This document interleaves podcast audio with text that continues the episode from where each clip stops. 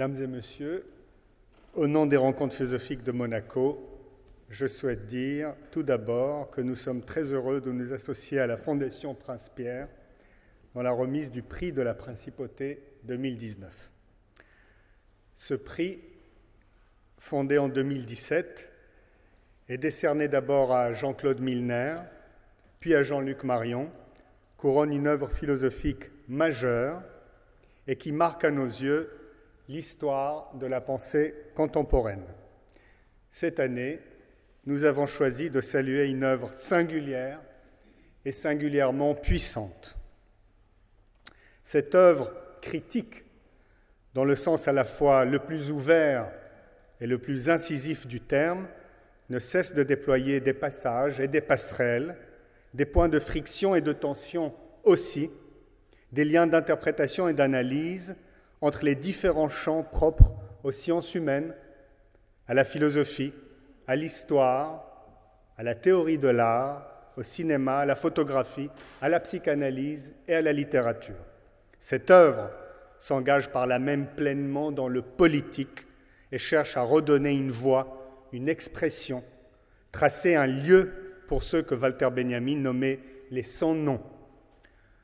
Prolifique et généreuse, L'œuvre que nous saluons ce soir compte plus d'une cinquantaine d'ouvrages et représente aujourd'hui l'une des œuvres les plus inventives et les plus originales dans le paysage intellectuel français et mondial.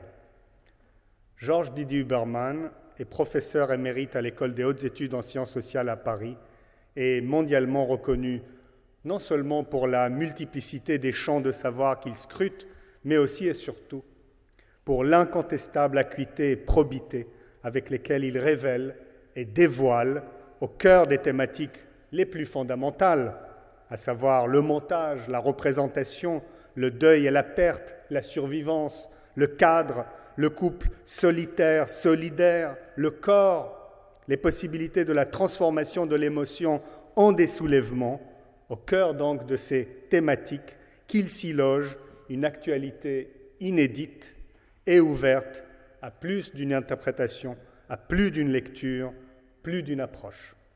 Inspiré par Warburg, Benjamin, Beckett, Kafka, Joyce, Merleau-Ponty, Arendt, Eisenstein, Chris Marker, Godard, Freud, Nietzsche, Bataille, parmi tant d'autres, et s'engageant dans les questions et les débats théoriques et éthiques les plus aigus de notre contemporanéité, l'œuvre de Georges Didier Huberman se constitue à partir de l'exigence de donner sens et justice au nom des passants, de ceux et celles qui se voient déshérités et par conséquent se trouvent relégués aux oubliés de l'histoire.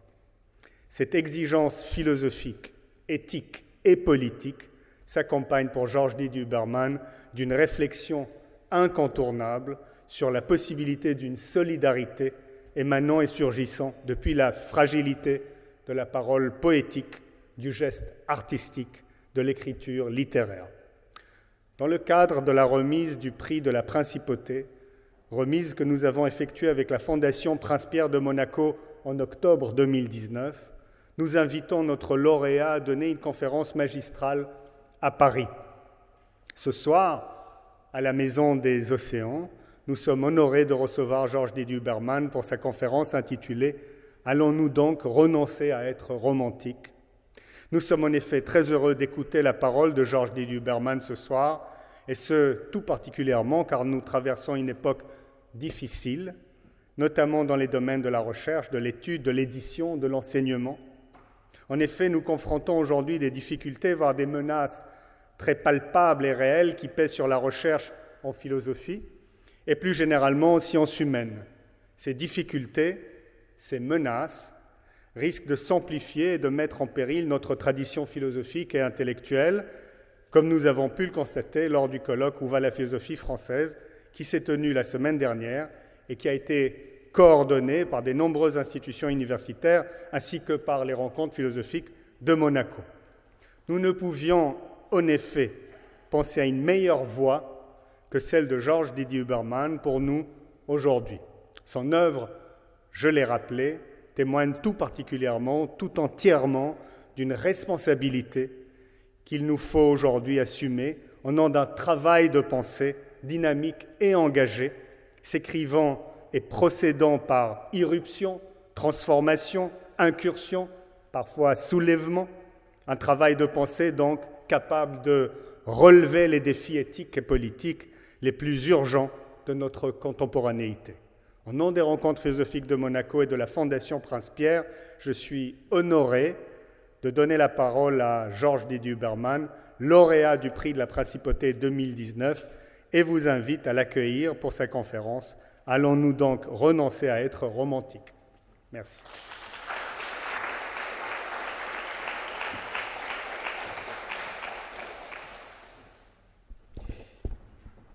Merci beaucoup. Euh, d'abord, euh, la Fondation Prince-Pierre de Monaco, je la remercie pour son hospitalité, globalement. Euh, merci Raphaël pour ton éloge exagéré, évidemment. et je pose cette question, mais c'est pas moi qui la pose. Allons-nous donc renoncer à être romantiques En fait, cette question a été posée par Walter Benjamin dans un texte de jeunesse, 1913, il avait donc 21 euh, ans, un texte de jeunesse intitulé justement et simplement Romantisme. La réponse c'était non. Non, nous ne devons pas renoncer à être romantiques. Le romantisme était abordé par lui comme un style de pensée comme quelque chose qui nous permettrait d'inventer, d'espérer, de recommencer face à ce, que Jacques Lerider, grand spécialiste de l'Allemagne de cette époque, a appelé l'âge du réalisme, c'est-à-dire l'âge des gens qui n'ont plus d'espoir, l'âge des désespoirs, des espoirs révolutionnaires trahis ou des désespoirs contre-révolutionnaires qui se lèvent. Le romantisme a énervé toute l'œuvre et toute la pensée de Walter Benjamin, depuis ses textes sur Hölderlin, notamment en, 1940, euh, en 1914, pardon, ce texte sur euh, courage du poète. Courage du poète, il faut dire bien qu'en 1914, le courage qui fut celui de Benjamin, comme de Ernst Bloch et d'autres, de Rosa Luxembourg par exemple, c'était de ne pas verser dans la passion nationaliste et militariste de l'Allemagne. Sa thèse de doctorat, 1919, sur le concept de critique esthétique dans le romantisme allemand. Et puis ça, euh, on s'aperçoit, c'est jusqu'à sa toute dernière œuvre, inachevée, immense, que dans une nouvelle édition, Giorgio Agamben, Barbara Kitussi et Clemens Karl Herle ont eu très tout à fait raison d'intituler Baudelaire. C'est comme si Benjamin, euh, dès le début, s'était intéressé à quelque chose. C'est sa théorie d'ailleurs de, de l'histoire philosophique. Il faut toujours s'intéresser à ce qu'il appelait Vorgeschichte, la préhistoire, et Nachgeschichte, la post-histoire. Eh bien, il, était entre les premiers romantiques allemands, une sorte de Vorgeschichte, et Baudelaire en tant que Nachgeschichte du romantisme. En fait, euh, mon propos initialement, c'était de vous parler de cette composante romantique révolutionnaire qui a énervé en Allemagne euh, la pensée de beaucoup de gens, euh, et en particulier euh, Rosa Luxembourg et Karl Liebknecht, et ainsi que tous les effets culturels, politiques, artistiques, littéraires de l'après-coup de leur assassinat en 1919. Mais en fait, depuis que j'ai communiqué avec Laura Hugo et que je lui ai communiqué mon titre, euh, j'ai réfléchi et puis en fait j'ai infléchi. J'ai infléchi ma problématique. Je me suis dit qu'il serait peut-être dans notre contexte, ici, maintenant, plus intéressant pour vous peut-être, de poser cette question du romantisme politique dans sa géographie et dans son histoire actuelle et même française. D'ailleurs, ça c'est un écho au colloque auquel faisait allusion Raphaël tout à l'heure, où va la philosophie française. Et je pense que peut-être ça serait une toute petite contribution supplémentaire à cette question. Y aurait-il donc, même en partie seulement, y aurait-il donc un débat philosophique actuel autour de cette idée de romantisme? Euh, L'époque, euh, Raphaël, tu en as parlé, euh, oui, l'époque est au... en, tout cas, il y a de la révolte dans l'air. Il y a de la révolte dans l'air, dans cette époque. Alors on dit que ça relève d'un pathos romantique. En général, quand on dit ça, révolte, romantique, on veut désigner par là une façon effusive, emportée, subjective, utopique de faire de la politique. On se soulève selon un désir révolutionnaire. Désir révolutionnaire, c'est une expression très importante. Elle est invoquée par Friedrich Schlegel, révolutionnaire, Wunsch, dans les fragments de l'Athénéum, mais elle est commentée en 1919 par Walter Benjamin, au début, dans une note du début de son livre sur le romantisme allemand. Mais un désir révolutionnaire, que vaut un désir en fait? Un mouvement d'éros, donc. Si intense soit-il, que vaut un mouvement d'éros au regard de la praxis elle-même? Est-ce qu'il ne faudrait pas plutôt, pour faire de la politique, un projet plutôt qu'un désir? Est-ce qu'il ne vaut pas mieux une organisation euh, stratégique ou tactique plutôt que le laisser-faire des spontanéités romantiques eh bien, romantique, ce mot serait l'indicateur d'un désir subjectif. Une puissance, certes, mais subjective, c'est-à-dire incapable de s'objectiver dans une conquête de pouvoir. Puissance sans pouvoir. Se soulever, c'est une chose, prendre le pouvoir, c'est tout à fait autre chose. Se soulever, ça n'est encore qu'un geste, ça suppose de l'imagination, ça convoque des images. Bah, dans la prise de pouvoir, euh, c'est plus concret, on assume des actes et on entre dans l'histoire. Le temps du soulèvement est un temps romantique, le temps de la prise de pouvoir est tout différent. Quand on se soulève, on a tendance à dire il est grand temps, il est grand temps de. Quand on veut prendre le pouvoir, on se dit plutôt c'est le bon moment. C'est deux attitudes très différentes vis-à-vis du temps. À l'époque où Benjamin, exactement 1919, où Benjamin convoque l'expression de Schlegel, désir révolutionnaire, c'est-à-dire romantique,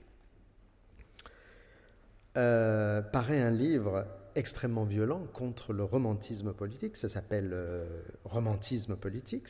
il est dû à Carl Schmitt, qui donc, en cette même année, euh, mettait en question euh, l'insurrection romantique comme étant impuissante à ses yeux.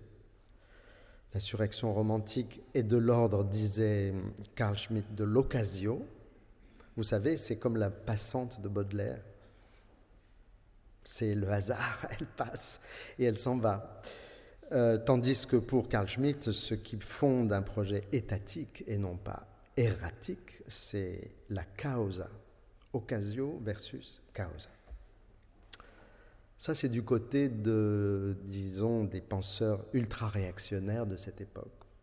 Du côté marxiste, la même année ou un tout petit peu plus avant, quelques, mois avant, quelques années avant, Georg Lukács publie La théorie du roman, dans laquelle, dans, dans, une perspective absolument, évidemment, opposée à celle de Carl Schmitt, mais il fait lui aussi une critique du romantisme politique et du romantisme en général, du romantisme littéraire pour commencer.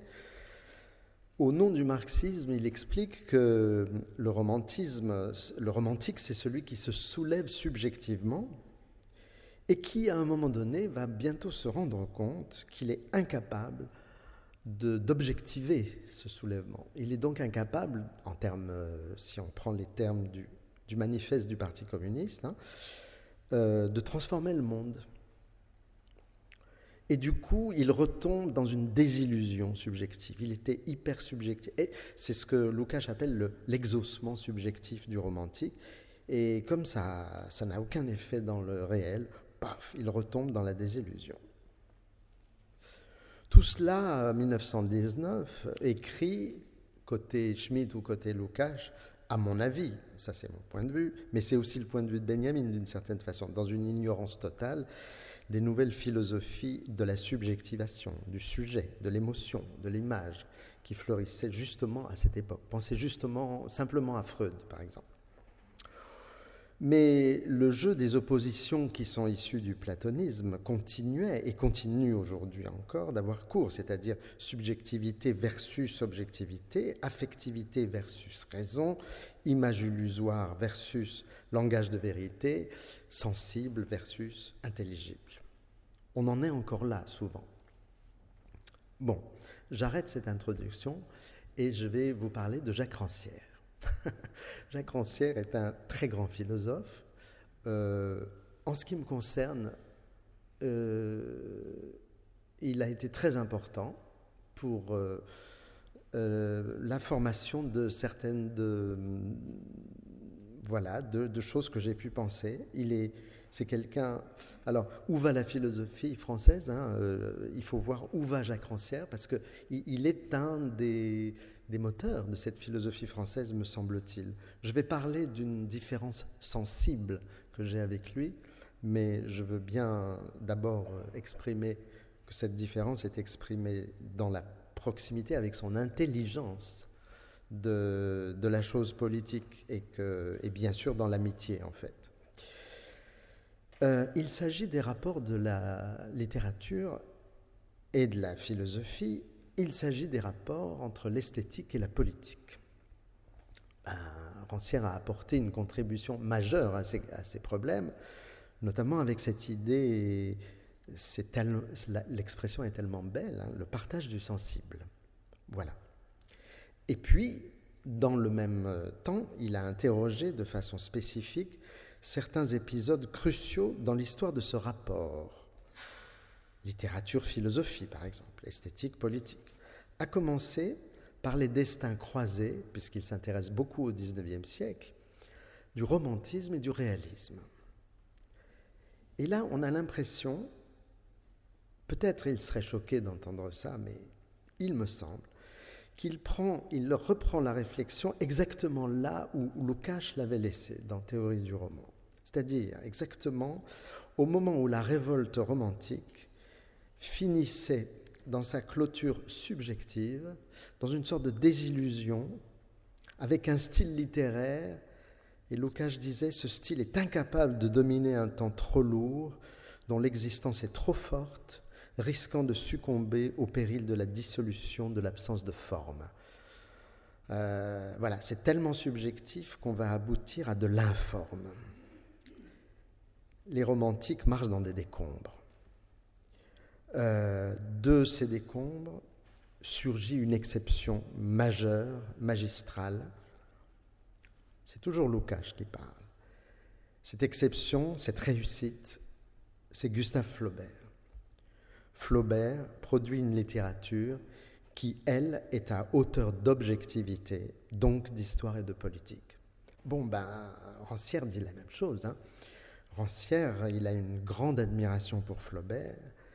Rancière pense que Flaubert ouvre à la littérature, mais comprenons bien qu'il s'agit tout aussi bien de politique, la possibilité d'en finir avec cet exaucement démesuré du sujet romantique, comme disait Lukács, pour aboutir à quelque chose que Rancière, lui, va appeler, dans le livre La parole muette, l'absolu dessaisissement du sujet. On a l'exaucement romantique et il va falloir aboutir à un absolu dessaisissement du sujet qui commence avec Flaubert et qui se réalise euh, parfaitement chez Mallarmé, deux auteurs favoris de, de Rancière. C'est exprimé dans un vocabulaire très dialectique. Hein. Vous avez, comme si c'était une thèse, euh, l'idéalisme abstrait du néoclassicisme, si vous voulez. Une antithèse, c'est le subjectivisme romantique, mais il tourne en rond. Et puis, écrit euh, Rancière, toujours dans la parole muette, Flaubert résout la contradiction des principes de la littérature. Très bien. Flaubert est donc un modèle. Il est opératoire, ce modèle, en ce qu'il travaille contre tout romantisme du sujet qui s'épanche, de l'affect qui s'exclame, ou de l'image qui fascine. Cela apparaît dans plusieurs endroits chez Rancière, dans un livre comme Politique de la littérature, et plus récemment, un livre que j'aime beaucoup, qui est passionnant, qui s'intitule Le fil perdu je dirais que cela rejaillit même en toute cohérence sur le style politique et philosophique de Rancière lui-même. Pourquoi? Parce que Flaubert a inventé une politique du style. Et donc, euh, du coup, Rancière euh, prolonge ceci en un style politique. Comment s'exprime-t-il, Rancière? Il parle à propos de Flaubert d'une égalité sensible, d'une démocratie littéraire. Il donne un exemple très fameux. Vous savez, dans Un cœur simple de Flaubert, il y a la description d'un baromètre qui n'a strictement rien à faire dans, euh, dans la narration, dans, dans l'histoire. Mais il est là, ce baromètre, il est très très important. Et il y a un texte fameux sur ce baromètre qui a été écrit par Roland Barthes en 1968 et qui s'intitule L'effet de réel. Comme si décrire ce baromètre, c'était donc produire un effet littéraire de réel. Rancière, s'insurge. Non, non, non, non. Je cite. Le prétendu effet de réel est bien plutôt un effet d'égalité. Exit Roland Barthes. Euh, ce que veut dire Rancière, c'est que Flaubert n'a pas mentionné le baromètre de Madame Aubin pour dresser une liste patrimoniale et capitalisable.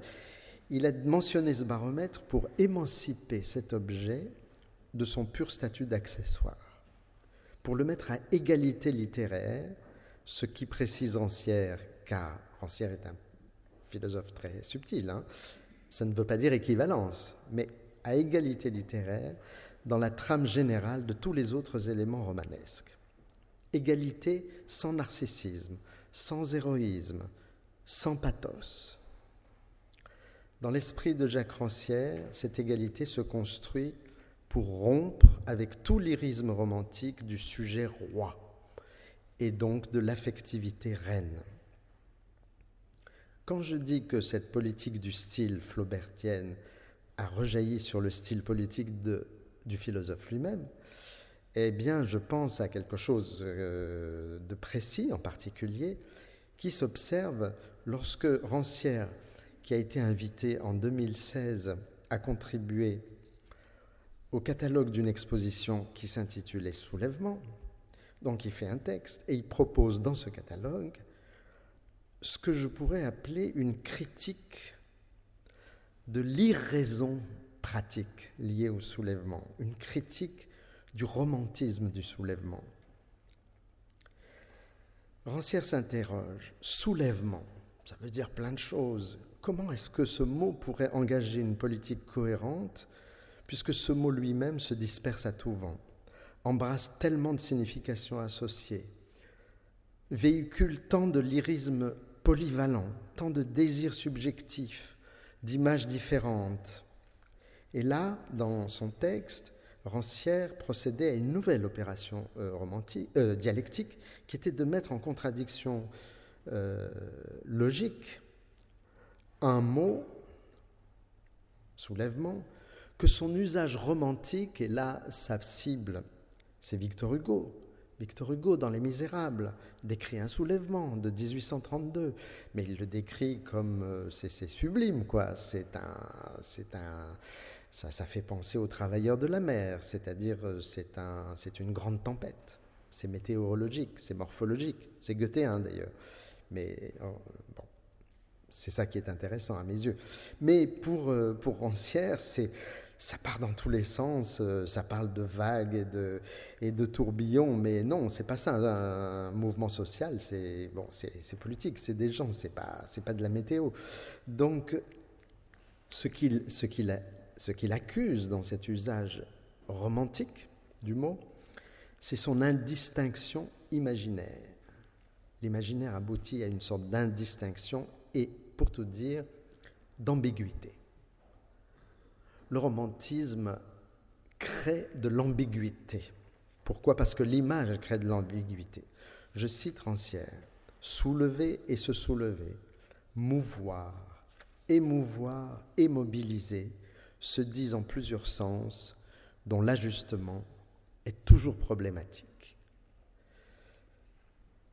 Que doit faire un philosophe devant cet ajustement problématique, c'est-à-dire devant cette indistinction ou ambiguïté ben, Pour lui, c'est clair, un philosophe, il doit lever les équivoques, il doit détruire les ambiguïtés, déconstruire au moins les ambiguïtés. Pour Rancière, l'ambiguïté foncière du mot soulèvement a fonction de leur imaginaire, et c'est le leur romantique par excellence. Je cite euh, plusieurs phrases parce qu'elles dessinent un, un schéma historique. Je cite Ainsi le soulèvement se divise-t-il lui-même en deux. La vague de la liberté qui se soulève s'oppose au fin de la volonté entreprenante. Bon, la vague de liberté, c'est romantique. La volonté entreprenante, c'est ce qu'il faut faire pour, euh, faire une révolution. Le plus dur, écrit Rancière, n'est pas de passer des larmes aux armes, il est de passer des armes à l'armée. Concilier Schiller, donc romantique, la révolution esthétique qui délivre l'agir humain de la subordination des moyens aux fins, concilier Schiller, et Blanqui, la stratégie qui prépare minutieusement les moyens de la fin et choisit le bon moment pour les mettre en œuvre. Tactique révolutionnaire. Donc, concilier Schiller et Blanqui restera, écrit Rancière, le programme impossible de la révolution marxiste. Fin de citation. Ah On a une ambiguïté, mais là, on a une impossibilité on a une impossibilité, on a donc une déclaration d'impuissance, quelque chose où euh, je dirais que Rancière critique à la fois le romantisme et le marxisme. Euh, programme impossible de la révolution marxiste, est-ce que c'est une déclaration d'impuissance Rancière ne répond pas à cette question j'imagine qu'il pense que la relation entre marxisme et romantisme n'a pas été suffisamment élucidée à son goût. Je rappellerai quand même qu'il y a deux auteurs qui ont fait un travail magistral sur ce sujet, c'est Michael Levy, surtout lui, et Robert Serre, son ami. Ils ont fait des... Voilà. Notamment, par exemple, à propos de Rosa Luxembourg. Regardez, Rosa Luxembourg, euh, en 1900, fin 1918, elle s'engage corps et âme dans un soulèvement qu'elle sait, du point de vue stratégique, vouer à l'échec, parce qu'elle sait qu'il est prématuré à ses yeux. Donc, d'un point de vue marxiste, elle a compris que ce n'était pas le bon moment, et d'un point de vue romantique, elle dit euh, il faut y aller, euh, il est grand temps. Elle est à la fois marxiste et romantique dans ce geste-là, pour, pour résumer. Je reviens au, romantisme littéraire. Je continue de penser que Rancière travaille dans le sillage de Lukács lorsque celui-ci mettait en cause, avec une sévérité philosophique euh, très dialectique, hein, exprimée dialectiquement, ce qu'il appelait l'état d'âme romantique avec son ambiguïté immanente, son lyrisme, et je répète cette expression, exaucement démesuré du sujet, qui finit dans la désillusion donc dans la défaite au plan politique. C'est vrai que Rancière, dans le détail de ses analyses, euh, travaille différemment et beaucoup plus subtilement. Par exemple, dans Le fil perdu, il y a un très beau chapitre sur John Keats. Bon, alors John Keats, c'est euh, le romantisme, mais ce que montre Rancière, c'est tout ce que le romantisme d'habitude ne signifie pas. Sympathie radicale, désir d'une communauté inédite, euh, proche de l'humanité démocratique kantienne, appel à une finalité sans objet de la rêverie que Rancière déclare irréductible à tout subjectivisme. Du coup, quand il parle du romantisme, le romantisme est déplacé. Je pose la question, à moi, à vous, à Rancière, est-ce que c'est un déplacement hors du romantisme ou est-ce que c'est un déplacement propre au romantisme lui-même? Ce qui exigerait, si c'est la deuxième hypothèse qui est la bonne, que je crois euh, personnellement, euh, ce qui exigerait philosophiquement autre chose qu'une simple révocation des paradigmes subjectifs ou affectifs traditionnellement associés à ce style littéraire. Dans ce débat, le cas de Baudelaire est le plus aigu.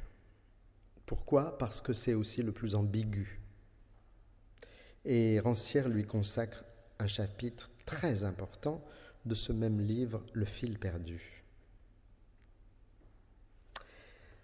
D'abord, Rancière remet au jour un essai de Baudelaire très peu connu. On le cite très rarement. Il date de 1851 et il servait de notice à l'édition d'un livre de poèmes que, plus personne ne lit, d'après en tout cas que je sache, les chants et chansons de Pierre Dupont.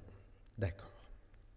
Dans ce texte, il semblerait que Baudelaire prononce l'arrêt de mort de l'école romantique. Baudelaire dit L'école romantique a eu le mérite fondamental de, je cite Baudelaire, nous rappeler à la vérité de l'image.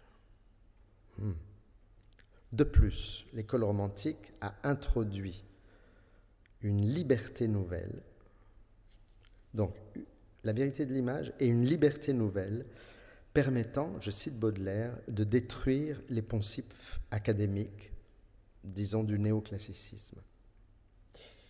Et puis, euh, phrase d'après, Baudelaire dit Mais l'insurrection romantique était condamnée à une vie courte. Elle a donc fait son temps. Euh, c'est pas lui qui dit ça. Elle il dit pas elle a fait son temps. Il arrête avec la vie courte. Et il continue en disant Elle se mettait en flagrante contradiction avec le génie de l'humanité. Tiens, qu'est-ce que c'est le génie de l'humanité?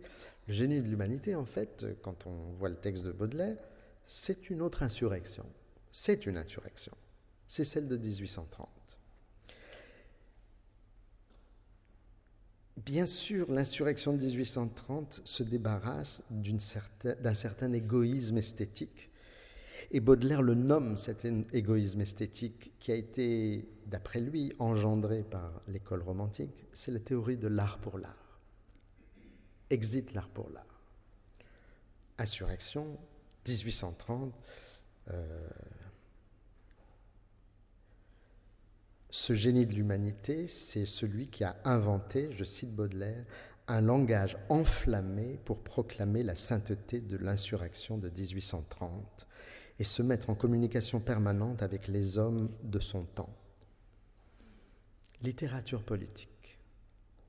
Rancière applaudit. Et il conclut antiromantique. Je n'en suis pas du tout, du tout sûr.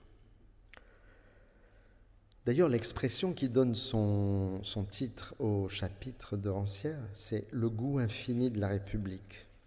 Dans ce mot, le goût infini, qui est une citation de Baudelaire, personnellement, mais ça, comme on va discuter après, ça me ferait très plaisir. Donc on peut en discuter. On peut.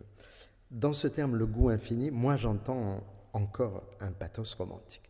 D'ailleurs, glorifier le soulèvement de 1830, n'est-ce pas glorifier ce qui a été euh, dans la culture visuelle de 1830 le moment hyper romantique par excellence, c'est-à-dire la liberté guidant le peuple de Delacroix. Alors c'est plus compliqué. Est-ce qu'il n'y aurait pas dans tous ces arguments hétérogènes quelques confusions, encore de l'ambiguïté? Mais alors, une ambiguïté plus riche, une ambiguïté qui serait féconde au romantisme lui-même, qui serait, pardon, inhérente au romantisme lui-même, une ambiguïté que, finalement, ça c'est un choix de philosophe. Quand vous êtes devant une ambiguïté, est-ce qu'il faut la réduire et la diviser Séparer les morceaux Ou est-ce qu'il faut la déplier comme un éventail? Alors je plaide pour euh, l'éventail plutôt que pour la réduction et la division. L'opposition du sujet et du politique qui fait fond à toutes ces réflexions est en effet, parce que c'est ça le vrai problème, il est mal posé. Il est mal posé tout simplement parce qu'il faut savoir ce que veut dire sensible et il faut savoir ce que veut dire subjectivation ou subjectif. Qu'est-ce qu'une subjectivation? Euh, Là, on a d'autres philosophes qui viennent à la rescousse. Je ne vais pas les, les convoquer ce soir, euh, Foucault en particulier, mais la psychanalyse pour commencer. Donc, je pose la question, est-ce qu'il n'y aurait pas entre cet exaucement démesuré du sujet, selon Lucas, et l'absolu dessaisissement du sujet euh, selon Rancière, est-ce qu'il n'y aurait pas quelque chose entre les deux de plus juste? Je rappelle que Valérie voyait dans Baudelaire le romantique ultime pour la raison même qu'il était capable de s'opposer à tout système romantique. Je rappelle qu'Albert Béguin, très grand spécialiste du romantisme que, dont, dont Benjamin a commenté le livre, voyait euh, chez Baudelaire un poète tout proche des premiers romantiques allemands. Je rappelle que, au-delà du diagnostic moral de l'ambiguïté baudelairienne tentée par Jean-Paul Sartre, Georges Bataille a transformé ce diagnostic en une véritable poétique du désir de l'impossible, c'est-à-dire une utopie. Si le romantisme n'est qu'une époque ou une école littéraire, Bon, alors peut-être que Baudelaire n'y a même pas sa place. D'ailleurs, dans le grand livre de Paul Bénichou sur le romantisme français, ben, il n'y a pas Baudelaire. Mais c'est plus intéressant de voir les choses d'un point de vue plus structural.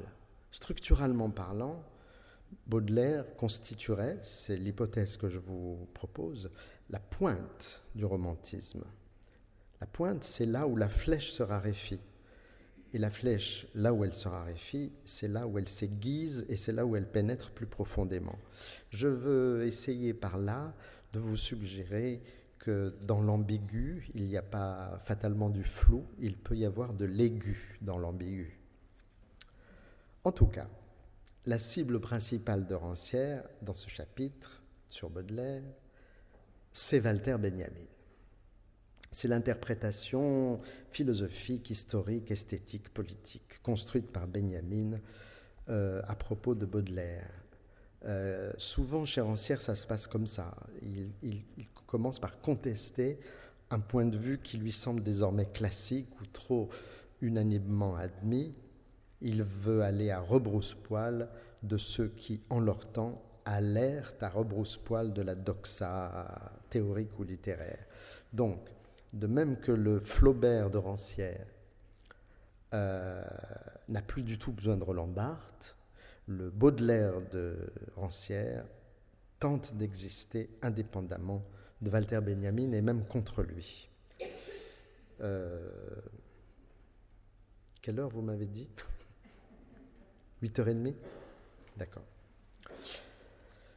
Euh, au moins trois, trois paradigmes de, ce, de cette euh, querelle avec, entre Rancière et Benjamin. Premièrement, du côté des modèles de temps. Euh, ce que Rancière appelle le républicanisme esthétique de Baudelaire, repéré dans le texte de 1851, exige, écrit Rancière, de marquer un écart décisif avec l'interprétation aujourd'hui dominante de Baudelaire, à savoir l'interprétation benjaminienne du poète lyrique à l'apogée du capitalisme. Donc, on, va, on va changer de, perspective.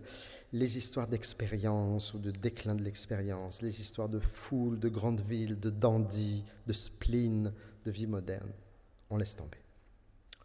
Du côté des modèles de l'image, Rancière conteste fermement ce dont parle souvent Benjamin à propos de Baudelaire, et qui est une description de Baudelaire, c'est-à-dire qu'il y a un monde flottant. Bon, la passante, mais bien des choses. Baudelaire crée des, images qui, passent et qui flottent. Alors, euh, Benjamin a un concept, euh, pour en rendre compte, c'est une notion fameuse, mystérieuse, mais fameuse, c'est l'aura. Alors là, Rancière est extrêmement, très très méfiant devant cette notion, exactement aussi méfiant euh, que l'avait été euh, Bertolt Brecht. Troisièmement, du côté de l'affect, Rancière veut s'écarter à tout prix de toute phénoménologie. Parce que si on entre là-dedans, on va développer devant Baudelaire une érotique, euh, une érotique euh, où la jouissance est vouée à la mort, euh, à la mélancolie. tout ça nous mène du côté de, de Georges Bataille, presque. Voilà. Le désaccord semble donc général. Il a peut-être sa source dans le simple fait que Rancière décide d'aborder le romantisme à partir d'un point de vue qui n'est justement pas romantique, tandis que Benjamin n'a jamais cesser de tenir le soulèvement romantique comme une possibilité toujours ouverte et donc toujours d'actualité. Alors je dirais que pour, euh, euh, pour Benjamin, dans ce texte absolument somptueux, à la fois esthétiquement et politiquement, sur le surréalisme, quand il dit que le surréalisme introduit l'ivresse dans la Révolution, qu'est-ce que c'est que le surréalisme tel que Benjamin le décrit? C'est une sorte de surgeon du romantisme. Euh, d'autre part, Benjamin avait une vision proprement romantique de ce même républicanisme du poète, parce que le républicanisme de la poésie, elle se trouve déjà chez Schlegel. Chez Schlegel, on dit ceci, la poésie est un discours républicain, un discours qui est sa propre loi et sa propre fin, à l'intérieur duquel toutes les parties sont libres, pardon, toutes les parties sont de libres citoyens et ont le droit de vote afin de s'entendre. C'est ça un poème romantique selon Schlegel. Il faut aussi rappeler, donc, je le, je le répète, que le tout premier livre de Benjamin traitait de cette question, le romantisme, mais pas du tout en parlant de l'exaucement démesuré du sujet, mais absolument pas. Le livre de Benjamin est une réflexion théorique euh, qui met en œuvre des concepts complètement différents, euh, très formels, une, une sorte d'épistémologie nouvelle, opérant par image, certes, mais complètement euh, très peu très peu effusif et très peu sentimental. Non, c'est pas du tout ça. Euh, alors, du côté des modèles de l'image, Benjamin développait ce qui a été fameux aussi, l'image dialectique. L'image dialectique, selon Benjamin, était une sorte de prolongement même, c'est l'impression que j'ai à présent, des réflexions du poète lui-même, notamment euh, cette remarque citée par Rancière, que le romantisme aurait eu la vertu de nous rappeler à la vérité de l'image. Quelle vérité? La vérité de l'image, en fait, c'est la faculté de faire des images, et cette faculté, ça s'appelle l'imagination. Texte de 1851. Bah, ben, Baudelaire n'a jamais, euh, euh, comment dire, mis ça de côté. Au contraire, il l'a amplifié. En 1857, il y a ce texte absolument magnifique euh, euh, des notes sur euh, Edgar Poe, sur l'imagination comme enjeu de connaissance. Baudelaire dit l'imagination n'est pas la fantaisie. L'imagination est une faculté qui perçoit tout d'abord en dehors des méthodes philosophiques sous-entendues standards les rapports intimes et secrets des choses, les correspondances et les analogies. Encore plus tard, en 1859, Baudelaire résume tout ceci avec une formulation retentissante et magnifique. L'imagination, c'est la reine du vrai, et le possible est une des provinces du vrai. Le possible est une des provinces du vrai. Euh, si l'imagination est la reine du vrai, ça veut dire que pour Baudelaire, la province du possible est la plus belle province du vrai. C'est exactement ce que dira Ernst Bloch tout près de Benjamin dans les années 1930. Alors un problème philosophique se pose évidemment. Comment on va accorder cette euh, ambiguïté foncière de l'image? L'image est ambiguë, c'est sûr, avec ce qu'on recherche quand on est philosophe, c'est-à-dire une valeur de vérité. Comment on va faire? Baudelaire écrit lui-même, je cite, L'imagination est cela et elle n'est pas tout à fait cela. Aïe. Donc c'est dur de, couper en morceaux bien nets euh, quand on est devant un matériau pareil. Loin de réfuter cette ambiguïté au nom de quelque exactitude conceptuelle, Benjamin, lui, va y trouver contre toute attente un principe dialectique par excellence. Mais alors, dialectique, comme dit Adorno à propos de Benjamin, plus dialectique que la dialectique, hein, pas du tout hegelien d'une certaine façon. Je cite Benjamin. C'est une phrase difficile, mais voilà, on va la lire lentement et puis on va essayer de la... L'ambiguïté est l'apparition, Erscheinung, sous forme d'image de la dialectique. La loi de la dialectique à l'état figé. Cet état figé est utopie. Utopie. Et l'image dialectique est donc Traumbild, image de rêve. Fin de citation. Cette phrase qui commente Baudelaire, je la trouve une proposition typiquement romantique, à condition bien sûr d'en comprendre la prémisse qui en justifie le modèle de temps autour du modèle du mot dialectique, la prémisse, mais aussi la teneur phénoménologique autour du mot apparition, et l'enjeu politique autour du mot utopie. Tout cela est lié. Or, cette prémisse balance exactement entre le premier mot de la phrase et le dernier, ambiguïté et image de rêve. Bref, pour le dire très très vite, ce que Benjamin commente, c'est qu'on ne doit tout simplement jamais ignorer le travail de l'inconscient, même quand on est philosophe, et même quand ce travail de l'inconscient nous interdit euh, de diviser les choses euh, pour réduire les ambiguïtés. On ne réduit pas les ambiguïtés parce que l'ambiguïté fait partie non seulement fait partie de l'histoire. L'histoire est ambiguë. Chaque événement de l'histoire est ambigu. Fait partie des images, fait partie des textes. Et selon la fameuse expression de Benjamin, à ce moment-là, l'historien assume la tâche de l'interprétation des rêves. Si l'ambiguïté posée par Benjamin dans sa nature d'image, de rêve et d'utopie euh, si elle est ainsi posée, ce n'est justement pas qu'elle cherche à nous abuser ou à nous confondre. Il ne faut pas confondre ambiguïté et duplicité. Quelqu'un qui est duplice cherche à vous mentir. Une ambiguïté, c'est autre chose. Quelqu'un peut être juste ambigu sans qu'il cherche à vous, emmener en bateau, comme on dit en français. Hein. Et c'est la même chose. Il ne faut pas confondre image et mensonge, alors même qu'une image est ambiguë, ça c'est clair. Tout cela ne fait que rendre compte d'une confusion qui est inhérente au temps et au réel lui-même. Gide, à propos de Baudelaire, parlait d'une savante imprécision. C'est exactement ce qui est en jeu. C'est-à-dire que l'ambiguïté, à la fois fait agite une sorte de différence. on ne va pas savoir, euh, ou un, indécidable, si on parle comme, comme Derrida.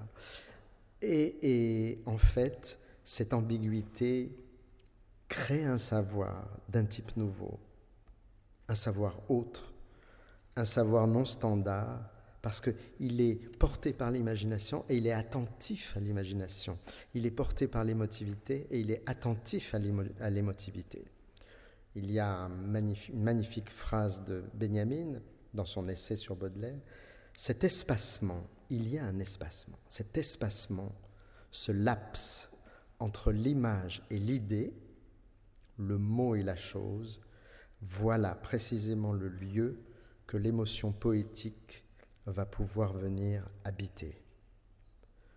Exactement ce que disait euh, Baudelaire dans le salon de 1859 je vais me dépêcher de terminer.